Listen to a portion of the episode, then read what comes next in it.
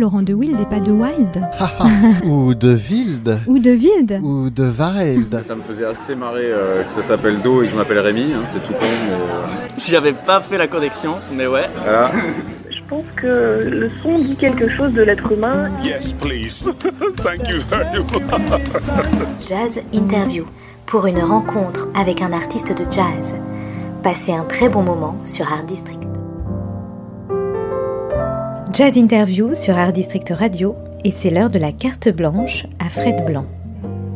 Bonjour Andy. Bonjour. Donc euh, aujourd'hui pour Art District Radio, euh, on va discuter un petit peu et on va échanger sur euh, les 30 ans du Méga Octet et de la sortie euh, du nouveau disque.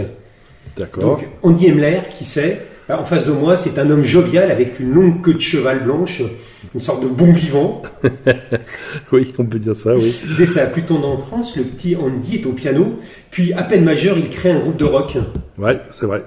C'est un musicien qui est classique, jazz, rock, hard rock, électro, Oui, il y a un peu de tout ça. qui a réalisé des albums à foison depuis les années 80. Oui, on a commencé dans les années 80, oui. C'est un compositeur qui a reçu différentes récompenses comme les Victoires de la musique, le prix SACEM ou le Django d'Or, dont certains plusieurs fois. Oui, absolument. C'est un expérimentationniste, je sais pas si le mot existe, mais ça me plaisait bien, qui est toujours à l'affût des nouvelles aventures. Aujourd'hui, celle d'interpréter des morceaux sur des orgues dans des églises. absolument. C'est une nouvelle expérience qui a commencé il y a quelques années. C'est un personnage humble qui a traversé différents mondes, euh, différents modes, différents styles de musique et de technique. Oui, on peut dire ça aussi.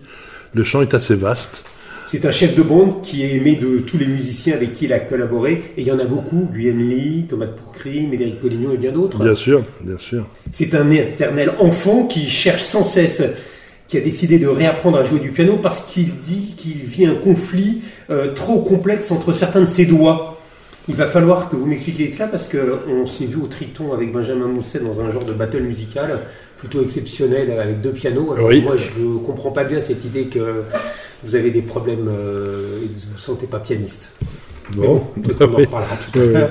D'accord. C'est un pédagogue qui aime transmettre, mettre euh, sur la voie de jeunes professionnels comme des amateurs, voire même de composer pour eux. Absolument, régulièrement, depuis, très, depuis des années, ça, oui. Absolument. C'est un copain qui aime, euh, qui est un ami généreux, qui se fait plaisir à faire plaisir en écrivant des musiques pour les gens qu'il aime. Ouais. C'est une sorte de personnage multifacette, indéfinissable en fait. Mais qui est réellement Andy Emler Et je pense que la personne à qui je peux mieux poser la question, c'est Andy. Alors Andy, c'est Oui. qui Emler Bah, c'est euh, difficile de parler de soi comme ça, mais c'est- juste un parcours, quoi, un parcours de musicien. Il y en a des millions d'autres, hein, ce n'est que de la musique. euh, et très humblement, euh, mon chemin, moi, m'a propulsé dans différents parcours. En fait, c'est il y a, y a à la fois le l'envie, en effet. J'étais à peine majeur, même pas d'ailleurs, quand j'ai euh, commencé à à monter des groupes. D'abord, c'était pour faire danser des rockers. Le samedi soir, on nous prêtait une salle et je jouais avec des gens qui avaient 21, 22 ans. Moi, j'en avais, j'en avais 16. Et je jouais de l'orgue et de la guitare électrique sur les reprises Ah, de... l'orgue existait déjà à l'époque. Alors, c'était l'orgue rock, quoi. Un petit orgue rock avec une guitare électrique et on jouait des reprises de, de, de Johnny B. Good, de Santana, de, de, de- voilà, de toutes ces, toutes ces musiques qui ont fait, euh, qui ont fait nos jeunes années. Et c'est n'est qu'après, en fait, que j'ai fait à la fois le parcours euh, classique du Conservatoire de Paris en écriture, dans les classes d'écriture, harmonie, contrepoint, orchestration et autres. Et parallèlement à ça, j'ai toujours aussi euh, improvisé et joué dans des groupes et écrit de la musique pour des groupes. Et vous aviez déjà euh, ce fameux professeur qui vous a ouvert les yeux quand vous étiez tout petit? Alors oui, ça, c'est- elle est décédée quand j'avais 17 ans, mais j'ai eu la chance de tomber en effet après une professeure de piano qui a été un désastre, euh, qui me disait que son mari me hantait euh, alors qu'il était mort dans mon placard si je travaillais pas le piano quand j'étais petit. C'est bien, c'est bien. Oh là là, c'était un désastre. Vous aviez quel âge à cette Moi j'avais 5-6 ans à l'époque. quoi. Ah super. Alors, Pour mes- faire des mes- cauchemars, c'est Mes génial. parents ne comprenaient pas pourquoi je pleurais, je pleurais la nuit, euh, c'était bien. Non, je suis tombé sur une organiste en fait, une dernière descendante d'une grande famille d'organistes. Il faut savoir que dans l'histoire de la musique, les organistes ont toujours été les improvisateurs. Donc le fait que moi j'arrive et que je balbutie sur un piano quelques improvisations ne la choquait absolument pas. Et elle m'a fait euh, mangé énormément de musique euh, parce qu'il existait, il existe toujours peut-être, les arrangements de toutes les symphonies de Mozart, de Beethoven, de Schumann pour deux pianos. Et comme elle avait deux pianos dans la même pièce, le cours de piano se passait à déchiffrer de la musique, à avaler de la musique, parce que j'étais pas un interprète. Elle a vite compris que j'avais pas la patience de l'interprète. J'écris de la musique pour les autres, mais euh, quand il s'agit de jouer mes propres partitions, alors là, c'est un problème. Ça rejoint ce problème de pianiste dont on parlera peut-être tout à l'heure. Et donc, ce parcours à la fois de, de gens, je n'avais jamais touché un orgue alors qu'elle était, elle était professeure d'orgue, et ce n'est que bien plus tard que les opportunités se sont présentées. Mais euh, d'être avec un professeur qui vous laisse libre de la musique, c'est un privilège extraordinaire parce que c'est comme ça qu'on fait ses armes. Quand on joue la neuvième de Beethoven à deux pianos, entre le chœur et l'orchestre symphonique, il y a trop de voix, alors on est obligé de se débrouiller. On fait ce qu'on appelle presque de la réduction de la partition parce qu'on n'a que dix doigts pour tout jouer et, on apprend à se débrouiller. Voilà, c'est ça. Et la pratique en groupe aussi, quand on fait du bal et qu'on commence à faire danser les gens et, ça se finissait en bagarre et on rangeait le matériel et on foutait le camp parce qu'on ne pas être impliqué là-dedans. C'était toujours des, des, trucs invraisemblables. Mais on apprend à se débrouiller et à, fonctionner au réflexe. Et ça, c'est une pratique en groupe qui est, une pratique d'autodidacte, mais qui est essentielle pour euh, savoir jouer ensemble. Beaucoup de musiciens travaillent énormément leur instrument chez eux, et puis quand ils sont en groupe, ils ont un problème d'écoute, de jouer avec les autres, parce que ben, c'est une habitude qu'il faut prendre, et si on se perd, faut se rattraper, et le tempo, lui, doit pas bouger, donc de toute façon, ça trace. Donc voilà, c'est un peu l'école de la débrouillardise, euh, ces, groupes de rock. Et donc moi, j'étais fan de ces groupes comme Led Zeppelin, euh, les Who, euh, euh, Emerson, Lake and Palmer, j'ai écouté les Stones, les Beatles, euh, grâce à mon grand frère. Et donc ça m'a emmené vers plutôt cette musique, cette culture euh, rock-pop des années 70, 60-70. Donc c'est un mélange de Beethoven d'un côté, euh, voilà. des Rolling Stones de l'autre. Absolument, absolument. Avec euh, a priori de l'orgue et du piano. Oui. La guitare. Euh, la guitare un peu aussi, bien sûr. Deux instruments. moi la guitare parce que en fait j'ai, j'adore la bossa nova, j'adore ces compositeurs brésiliens. Et donc avec une guitare sèche à la maison, mon frère avait commencé la guitare parce qu'il y avait un prof qui venait de temps en temps, mais il a arrêté, donc la guitare était là. Et quand on a une belle harmonie sur un piano, on se dit comment on a joué la guitare et on apprend tout seul les positions d'accords. Et je me faisais mes bossa, euh, les Jobim, les Louis Bonfa. Et... Donc vous n'êtes pas du tout musicien Du tout, du tout. C'était vraiment euh, à la fois l'apprentissage autodidacte euh, parallèlement à, Donc, un apprentissage. Oui, ben c'est ça. C'est, c'est l'oreille qui a permis justement euh, de jouer avec les autres. Quand je commençais à repiquer les Zeppelin et, et ou, les, ou, des morceaux de folk ou de Crosby, Still Nash Young et qu'on jouait ça avec des copains à la guitare, on s'éclatait. Donc le jazz, il est venu à quel moment Beaucoup plus tard. Mes parents avaient un ou deux disques de Louis Armstrong, des, des, des, des euh, mais, mais c'était, ils n'étaient pas dans la musique, ils, étaient, ils écoutaient la musique de, de, divertissement. On va dire ça comme ça. À l'époque, c'était des grands orchestres comme Ray Conniff, Frank Pourcel, qui reprenaient des chansons à l'orchestre symphonique. Et c'était un peu leur culture.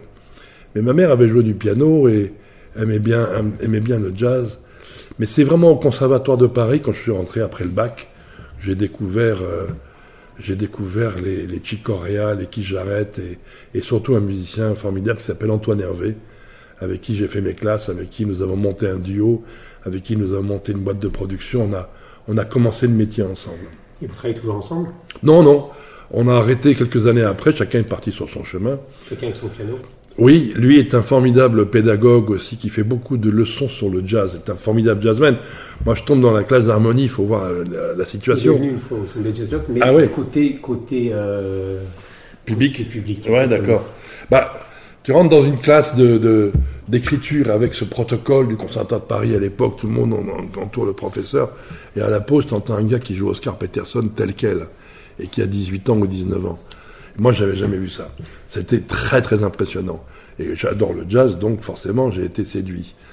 Mais parallèlement à ce, parcours, un, pote de mon frangin, qui est médecin, qui était un fanatique et qui vient toujours au concert, m'a fait écouter un, disque de Chicorea. Ce ça s'appelait euh, Return to Forever, le, groupe.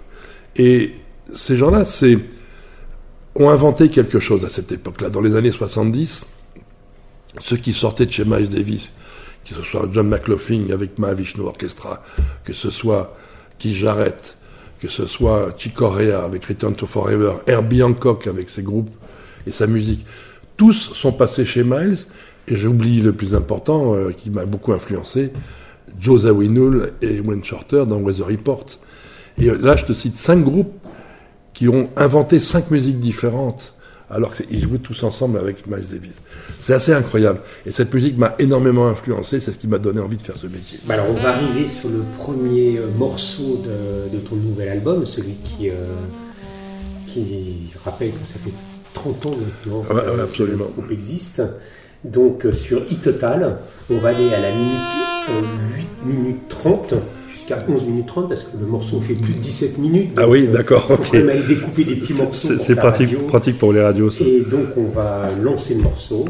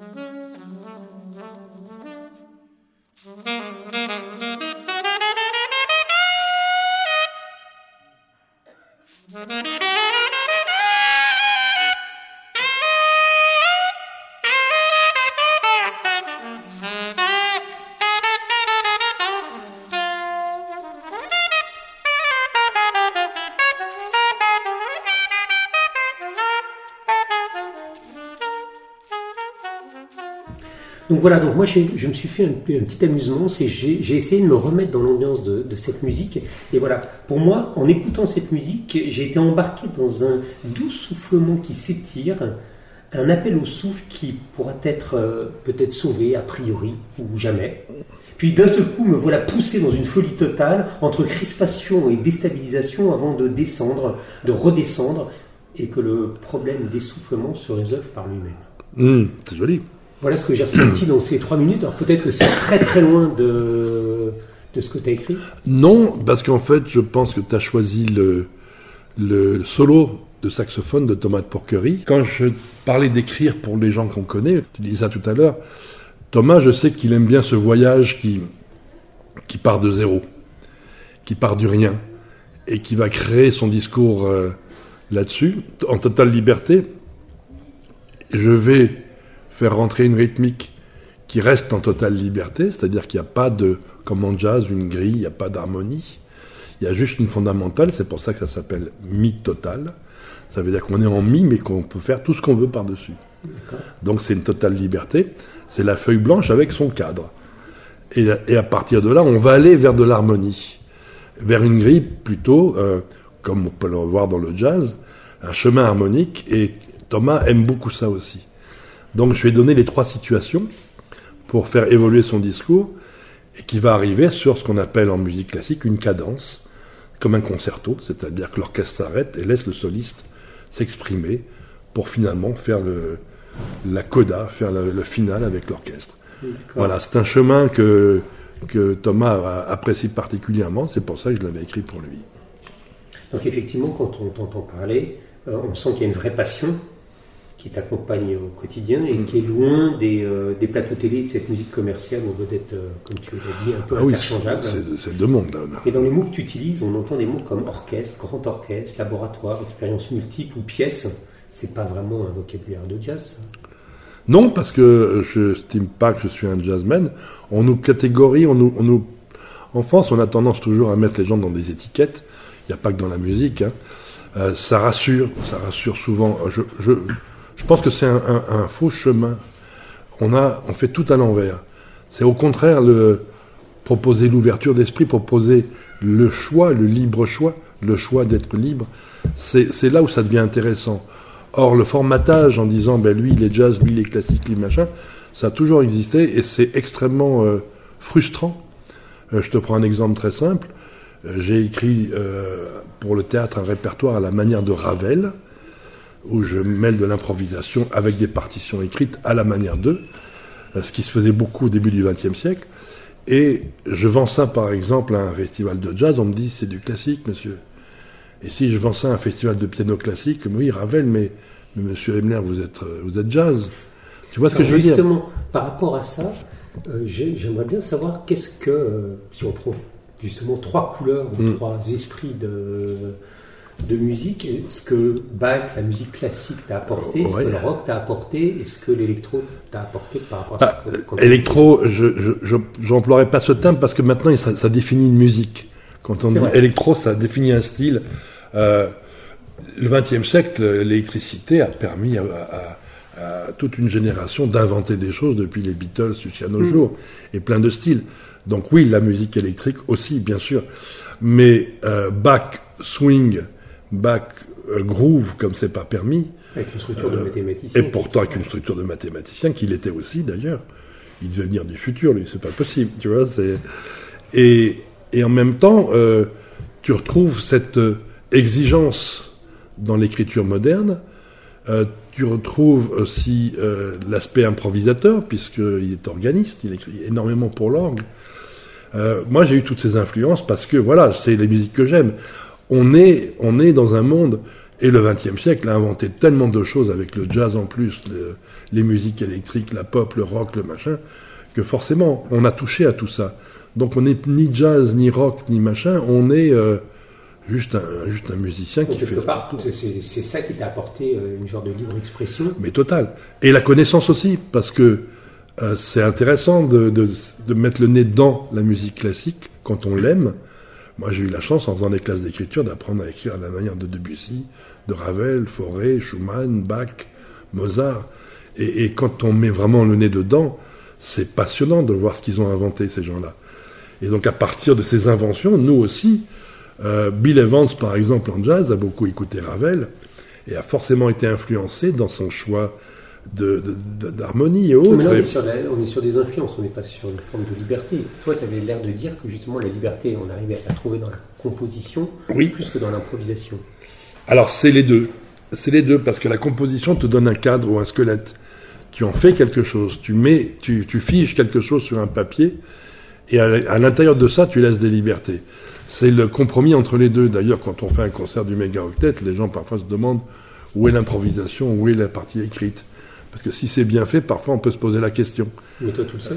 Bien sûr, bien sûr. C'est principal. Mais heureusement, euh, on sait où on va maintenant, le chemin qu'on prend. L'improvisateur est libre de prendre le chemin qu'il veut. Dans l'extrait que tu as choisi, Tomate Porquerie euh, a fait le chemin qu'il choisit lui, et moi je l'harmonise à l'oreille. C'est-à-dire qu'il y a une totale liberté, même si c'est une fondamentale demi, et là-dessus, euh, on- si lui veut aller quelque part qui est totalement heavy metal ou, ou totalement destroy ou totalement lyrique ou romantique, c'est son choix. Et nous le suivrons. Mais alors, comment, comment tu fais quand tu reprends une musique et que tu dis, bah voilà, euh, j'ai repris tel ou tel musicien, un ancien du méga octet qui vient nous rejoindre, et on a pris un morceau qu'on connaît très bien. On Oui. joué plein de fois, et pourtant, à chaque fois, il est joué différemment. Euh, il est, le squelette reste le même, mais l'intérieur du morceau peut bouger, en effet. Mais beaucoup. Alors dans ce disque, il y a par exemple un morceau avec Médéric Collignon. Euh, Je crois qu'on va l'entendre tout à l'heure. oui, d'accord. Bon, ben, on en vas-y, parle, vas-y, on en vas-y. parle Non, tout à l'heure. Il y a une partie écrite, avant et après, et le milieu est totalement libre. D'accord. Et, et là, euh, c'est pareil, c'est euh, une fois il va t'emmener euh, avec un solo de voix, ou une fois il va, il va prendre ses petits jouets, il va nous faire des sons pas possibles, euh, ou alors il va prendre son cornet ou un bugle. Donc en fonction de l'instrument qu'il a choisi, le chemin est forcément, la musique est forcément différente. Même si elle reste quand même, attention, des musiques instrumentales que tu ne verras jamais en télévision ni en radio, sauf à 4 heures du matin. Alors je sais aussi que tu es curieux de tout et que les disciplines, euh, la globalité des disciplines euh, artistiques euh, permettent d'enrichir le musicien que tu es. Mais comment tu pourrais expliquer que l'art plastique puisse enrichir un musicien? Bah, toute forme d'expression euh, artistique sont des nourritures euh, extérieures toujours. hein. Ma, ma nourriture principale d'inspiration reste quand même l'humain. L'humain. C'est L'humain. C'est la rencontre avec les gens. C'est ça qui alimente totalement le, le- l'aspiration, j'ai envie de dire, le, le chemin qu'on choisit. Tu rencontres un soliste, tu rencontres un peintre, tu rencontres un poète, et puis euh, tu l'écoutes et tu, tu dis, oh là là, c'est, c'est beau ce qu'il fait, et puis ça te donne des idées. Euh, grâce à ma compagne, Anne-Jenny Clark, j'ai fait beaucoup de musées, euh, parce que j'étais pas très connaisseur en peinture, et je m'intéressais un peu, sans plus. Et grâce à elle, quand tu as quelqu'un qui s'y connaît et que tu vas avoir des expositions, elle t'explique le chemin euh, d'un Picasso qui a à 12, 13 ans dessiné des choses absolument incroyables, ou des gens de l'art contemporain, des arts plastiques, qui te renversent une pissotière en l'appelant euh, fontaine. Les gens qui ne connaissent pas vont dire, bah, c'est un, charlatan, moi, moi je peux faire ça aussi. Mais non, parce qu'il y a un chemin. L'idée est venue d'un chemin, d'un apprentissage qui est, qui est artistique. Mais C'est- l'art, c'est quand même, toi là on arrive Oui. sur un univers un petit peu plus euh, que je connais. oui. L'art, c'est comme une émotion. Si Mais tu arrives face à la fin d'un chemin intellectuel et, et intelligent pour une non-émotion à la fin, Ah ben chacun le reçoit ou pas. Tu peux recevoir une émotion. Je connais quel- quelqu'un qui va écouter ce même morceau et qui va ressentir absolument rien parce que cette personne écoute euh, Nolwenn Leroy ou euh, je ne sais quel artiste de variété chez Drucker le dimanche et, et n'é- n'écoute que cette musique-là. Et tout d'un coup, tu lui mets une méga va crier au fou. Mais par contre, j'ai des parents qui n'étaient pas branchés du tout musique, un père qui était plutôt dans, dans la variété, puisqu'il a, il a découvert euh, la musique de Jean-Michel Jarre et de Klederman, il me disait c'est formidable. Alors moi j'étais pas dans ce monde-là du tout, mais il s'est mis à venir à des concerts, il s'est mis à, il y a un apprentissage de l'oreille, comme Oui, il peut comme y avoir, un- comme de l'œil. pour la peinture. ou là, pour on la- parlait d'émotion, c'est tu parles Alors, et- Alors voilà, il y a des humains qui me, qui me touchent et qui me donnent des idées. Quand tu vas à un concert et que tu sors en disant Waouh, qu'est-ce qui s'est passé là? C'était bon ça? Tu sors une espèce de grandi de quelque chose qui va tout de suite te donner envie d'aller jouer du piano ou d'aller écrire de la musique. Ou, Et C'est voilà. drôle parce que moi j'ai justement l'impression qu'à chaque fois que tu déploies un projet, euh, c'est une rencontre euh, d'une équipe de solistes. Oui, c'est ça, et que c'est avec ces gens-là, et donc on est loin d'un genre de monobloc qui se rapprocherait d'un d'un- d'un groupe de musique classique et d'un d'un Bien sûr, orchestre. bien sûr. Le, la part d'improvisateur chez les uns et les autres dans ce métier que l'on fait ici en France fait qu'on on a, pour pouvoir vivre de ce métier, besoin de faire beaucoup de choses. Ceux qui ne sont pas compositeurs, par exemple, qu'on appelle des sidemen, qui jouent dans 15 ou 20 groupes différents parce qu'ils ont besoin d'avoir des cachets pour pouvoir être un metteur du spectacle. Après, on parle d'économie de ce métier qui oblige le musicien à faire plein de choses, donc plein de rencontres. Euh, J'échappe pas à la règle puisque je, je dois vivre de ce métier. Et c'est pas les commandes d'écriture qui me font vivre. On est obligé de se diversifier énormément. Donc en effet, le fait de se diversifier énormément nous amène à rencontrer beaucoup de gens dans le monde artistique. J'ai rencontré une compagnie de danse qui, qui fait un espèce de hip-hop moderne, breakdancing, et j'ai décidé de monter un projet méga octet et danse.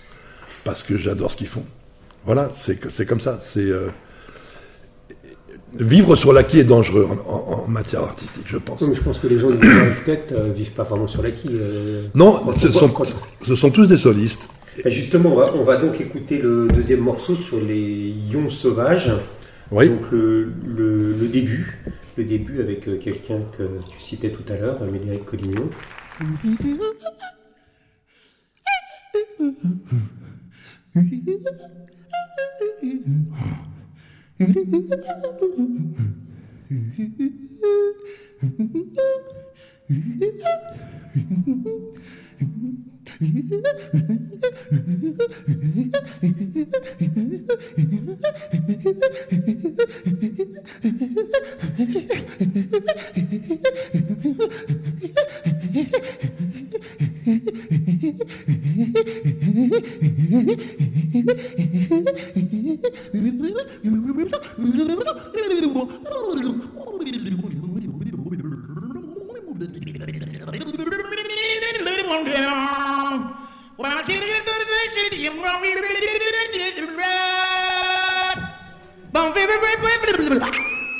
Oh,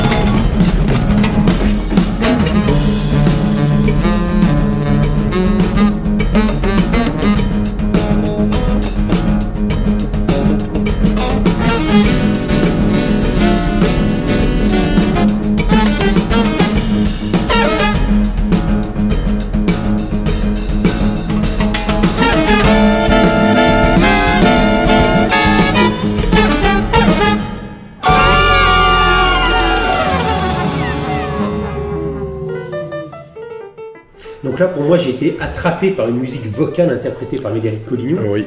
où les sons qui sortent de sa bouche sont entre l'humain et l'animal, avant de devenir de véritables instruments de musique qui, petit à petit, vont se mélanger à l'orchestration musicale, qui m'a embarqué vraiment très, très, très loin. Absolument. Donc, Alors- comme ça, c'est des superpositions, des effacements. euh, C'est bien dit. Euh, c'est bien dit, Emler, bien sûr. c'est euh, juste. Le Médéric Collignon est quelqu'un de très particulier parce qu'il a une palette sonore absolument invraisemblable, vocalement déjà. Euh, Il y a plusieurs choses. Euh, je sais que par exemple, à l'époque, quand je l'ai rencontré, le directeur de la maîtrise de Radio France me disait que physiquement, ce qu'il faisait était hors du commun. C'était pas possible physiquement. Or, il a travaillé ça. Il a travaillé une particularité vocale, même physique, qui lui permet de faire des sons que personne ne fait. Peut-être un Bobby McFerrin et, et encore, j'en suis pas sûr. Mais il y a ça, et il y a le fait que sur cet enregistrement-là, je crois qu'il traversait une période de santé difficile, il devait se faire opérer du cœur. Ah bah oui. Je crois, juste après. Ouais, juste après ce concert. Donc il y a eu, dans ce- cette magie-là, dans cette version-là, ça, c'est un enregistrement live? Oui, c'était au Festival de Nevers, et je crois qu'il se faisait opérer deux jours après, ou D'accord. trois jours après. Il y a, il y a une, on est un, un, un 11 novembre 2019, et je crois que il s'est passé quelque chose de magique ce jour-là, parce que je ne sais pas pourquoi, on nous a fait confiance. Le directeur du festival nous a offert toute la soirée pour faire fêter les 30 ans de l'orchestre. C'est extrêmement rare. Les festivals déjà qui passent beaucoup de musique française sont très rares, et celui-là m'a fait confiance en me donnant toute la soirée. Donc on a le temps d'installer la musique. Avant d'avoir les invités, on a fait toute une partie mégaoctet sans les invités. Donc on était tous dans le son, on était tous dans, dans, dans la musique et c'était, il, il se passait un truc exceptionnel. Et les invités se sont mis dessus au même niveau. C'est-à-dire que Médéric, dès qu'il commence à, à envoyer les voix que tu as entendues au début, il cherche une idée. Il construit une idée, il construit un chemin. Il sait où il va aller et il prépare le rythme qu'il va chanter en beatbox avec le tempo pour que je puisse partir avec l'orchestre derrière. Oui, mais on voit bien, c'est ce que quand je parle de l'effacement. Ah, c'est ça, mais- mais- monte, il monte, il monte, et d'un seul coup, il disparaît. Et... C'est totalement prémédité. C'est euh, il compose en temps réel. Voilà ce que Oui, je voulais dire. Voilà. Alors justement, donc ces 30 ans, ces 30 ans du, du mégaoctet, ça représente quoi pour toi? Ah, j'ai pas vu le temps passer. Quoi. Euh, c'est une formidable expérience parce que je pense qu'il y a, je sais pas combien, mais on doit être à 50 ou 60 musiciens qui ont qui sont passés par euh, Justement, une formation qui dure 30 ans comme ça, avec des musiciens qui tournent, parce que c'est jamais les mêmes, même s'ils reviennent. Oui, il y, en a deux, il y en a deux qui sont restés. C'est euh, c'est rare, oui. Je sais qu'il paraît que c'est rare. Et c'est comment ce- c'est un mode de fonctionnement particulier? Parce que généralement, c'est il y a cinq personnes, il y a peut-être un qui part, euh, un qui revient de temps en temps, mais là on a l'impression que ça. Bah, il y en a deux qui sont là depuis le début, Philippe Salam euh, au saxophone alto et François Verlier aux percussions. Euh, Nguyen Le était là au début et est revenu pour, comme invité.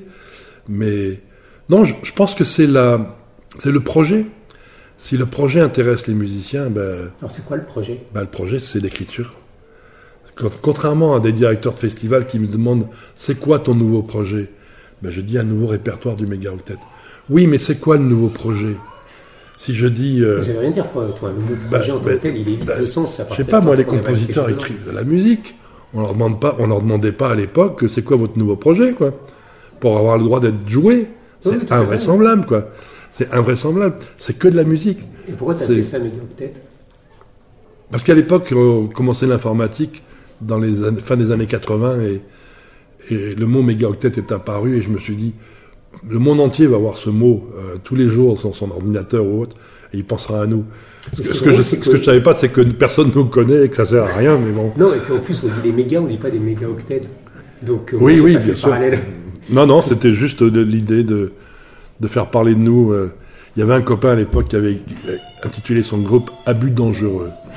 Euh, Pierre-Jean Gaucher, un guitariste. Parce qu'en effet, chaque fois qu'on voyait Abus dangereux sur un paquet de cigarettes, euh, Ouais. on s'est dit ça fait, ça fait de la pub gratuite. Et euh, pour moi, quand, quand- quand on écoute des morceaux, c'est des morceaux souvent très longs, Oui, où euh, le bruit, le son, la voix euh, sont tous présents. ouais, absolument. Et euh, c'est quand même aussi très particulier du, euh, du mégaoctet, C'est des signatures, appelle ça des signatures, appelle ça, je sais pas. Ça fait partie du langage. Moi, je me pose pas la question de savoir quelle musique je dois écrire. J'écris ce que j'entends. Je cherche, je me documente. Je te prends un exemple très simple. Au moment où sort ce disque, on a enregistré il y a deux semaines le nouveau répertoire du Méga Octet, qui m'a mis coup-ci presque un an à écrire et à remodeler, à remodeler, parce que j'ai beaucoup étudié pendant le confinement. Le confinement m'a donné l'occasion de passer trois heures par jour sur l'ordinateur à, lire des partitions de compositeurs du XXe siècle, à écouter leur musique, à étudier. Et à rendre copain certains de tes doigts? Hmm, non, Non, tu es Non, pas non. pas je suis pas un travailleur de l'instrument du tout. Non, mais t'as dit que tu te mettais au piano. parce Bah que- alors oui, parce que euh, quand j'ai écrit ce répertoire sur Ravel, j'ai été obligé de le jouer. Et donc j'ai été obligé de travailler mes partitions, comme un interprète. Et, et j'ai pris plaisir. Donc tu vois, je Donc comme... pour la première fois, tu es interprète. Ouais, et ça commence à, à mûrir de, de plus en plus. Et quand je t'ai vu à Caire, ou quand je te vois avec euh. Benjamin Mousset ou avec d'autres, Ouais. euh, t'es bien interprète, t'es bien au piano. On est improvisateur, on joue pas de partition. T'es improvisateur. Ouais, oui. Donc Euh. tu, es, tu es deux à toi tout seul déjà rien que devant ton piano. Bah oui, si tu veux, oui. Mais c'est vrai que entre, à Kerb en trio, par exemple, avec Claude Chamichan et avec Champin, il y a un peu de texte qu'on travaille ensemble. Donc oui, je travaille les choses parce que je, parfois j'écris de la musique et puis je m'aperçois que c'est difficile et qu'il faut le travailler pour bien le jouer. Alors je le fais. Dans le méga octet, j'écris des choses difficiles aussi. Euh, et tout le monde le travaille. Et, et on a eu deux remplaçants, par exemple, hier, qui sont venus pour euh, un concert que nous faisons euh, à la fin du mois. ils ont passé des heures à travailler les partitions avant d'arriver à la répétition pour être capable de les jouer tout de suite. Oui, parce qu'ils sont pas dans le moule aussi de. Non, mais ça veut dire que il y a le travail d'interprète de toute façon dès qu'il y a des partitions. Ça, c'est incontournable. J'ai encore plein de questions à te poser. Malheureusement, on arrive déjà presque euh, Bah oui. au temps limite, donc je vais aller euh, vers la conclusion. Qu'est-ce que tu racontes dans cet album, dans le dernier? Ça raconte quoi? Je raconte une histoire humaine, je raconte une histoire de rencontres qui ont été extrêmement enrichissantes pour tous et, et d'un moment privilégié où on a eu envie de le montrer, tous ensemble, à un public qui est un public d'un festival de jazz, donc qui est un public qui a des oreilles plus ou moins ouvertes à ces musiques déjà. Voilà. Parce qu'il est vrai que pour conclure, euh, on peut se, on, être chagriné du fait que nos musiques n'existent que dans certains milieux et ne sont pas diffusées plus parce qu'elles font du bien. Et la musique fait du bien, quelle qu'elle soit, la chanson aussi, il y a toutes. Mais je veux dire, je, déplore que les médias ne s'intéressent qu'à un marché de la musique et non pas à la musique. Voilà. Alors on va écouter, on va écouter le dernier morceau, c'est Just a Beginning. Donc cette fois, pour ceux qui ont le disque, qui auront le disque, parce qu'il faut absolument se le procurer, on va écouter entre le début et 3 minutes euh, 30, 3 minutes 50. D'accord. Allons-y. C'est bien le début alors, oui.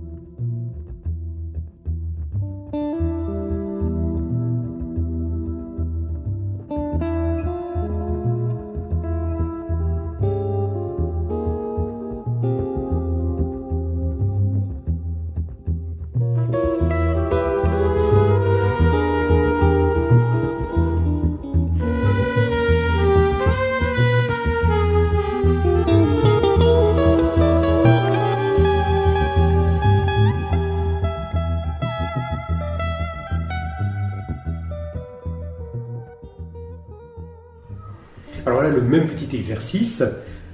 En écoutant cette musique-là, je suis plongé dans une ambiance sombre où un personnage apparaît sur la pointe des pieds, dans, un, dans des mouvements de danse, et arrivent deux groupes rivaux, l'un espagnol, l'autre chinois. Ils se confrontent corporellement, puis au loin, je distingue un groupe à cheval qui vient participer à ce combat très organisé, où tout, exé- tout est exécuté dans les règles de l'art. Voilà Oui. ce que j'ai ressenti. Ah ben, tu devrais écrire des scénarios, euh, euh, même pour, euh, pour la danse aussi, parce que c'est très imagé. euh, c'est ce que j'ai entendu, c'est que je voyais, je voyais des, des- des Ouais, ouais, ouais. mouvements comme ça. Qui, C'est superbe, c'est super d'avoir des images quand on écoute de la musique. d'avoir des sensations, des émotions, mais en même temps de voir des images, de voir. toi, tu as vu, tu as vu deux bandes rivales comme un affrontement, alors qu'il y a. Mais quelque chose d'organisé, c'est-à-dire que c'était Oui, oui, c'était très juste, il y avait pas, c'était pas cafouilleux du tout. bah, West Side Story, Voilà. deux bandes qui, euh, qui dansent, euh, qui mettent en scène une bagarre qui est une chorégraphie. Euh, Il n'y a rien de violent, ce sont juste des danseurs qui se font plaisir. Mais avec un, un texte, avec un squelette qui est, qui est prévu, comme le, le solo de Nguyen Le aussi, parce que je sais qu'il est. euh, je sais ce qu'il aime, euh, Nguyen aussi, depuis le temps qu'on se connaît. Et on remarquera simplement pour euh, les techniciens que ce même morceau a un squelette un peu similaire à celui de Tomate Porquerie de tout à l'heure. Le premier morceau qu'on a écouté, qui est en mi total aussi, avec un chemin qui va monter de zéro à très loin et redescendre. Un peu le même, le même cheminement que tout à l'heure. Ok. Alors, si on veut euh, écouter euh, le disque, il, est, il va sortir ou il est bientôt Vers le sorti? 15 octobre, je crois. Le 15 vers le octobre. 15 Si on a envie de venir voir euh, en chair, en os, les humains, On fera une sortie de ce disque dans un concert le 16 novembre à Paris, à un, à un nouveau lieu qui s'appelle s'appelle l'espace 360 Music Factory, Ah, je crois que j'ai entendu dans le 10e arrondissement. Et, Oui, tout à fait. et nous allons jouer avec le Méga Octet pour la sortie de ce disque. Donc, on répète. L'espace 360 Music Factory dans le 10e arrondissement Bon, bah, faut se le tout 16 ça. novembre. Voilà. Bah, merci, hein, Andy. Merci. À bientôt.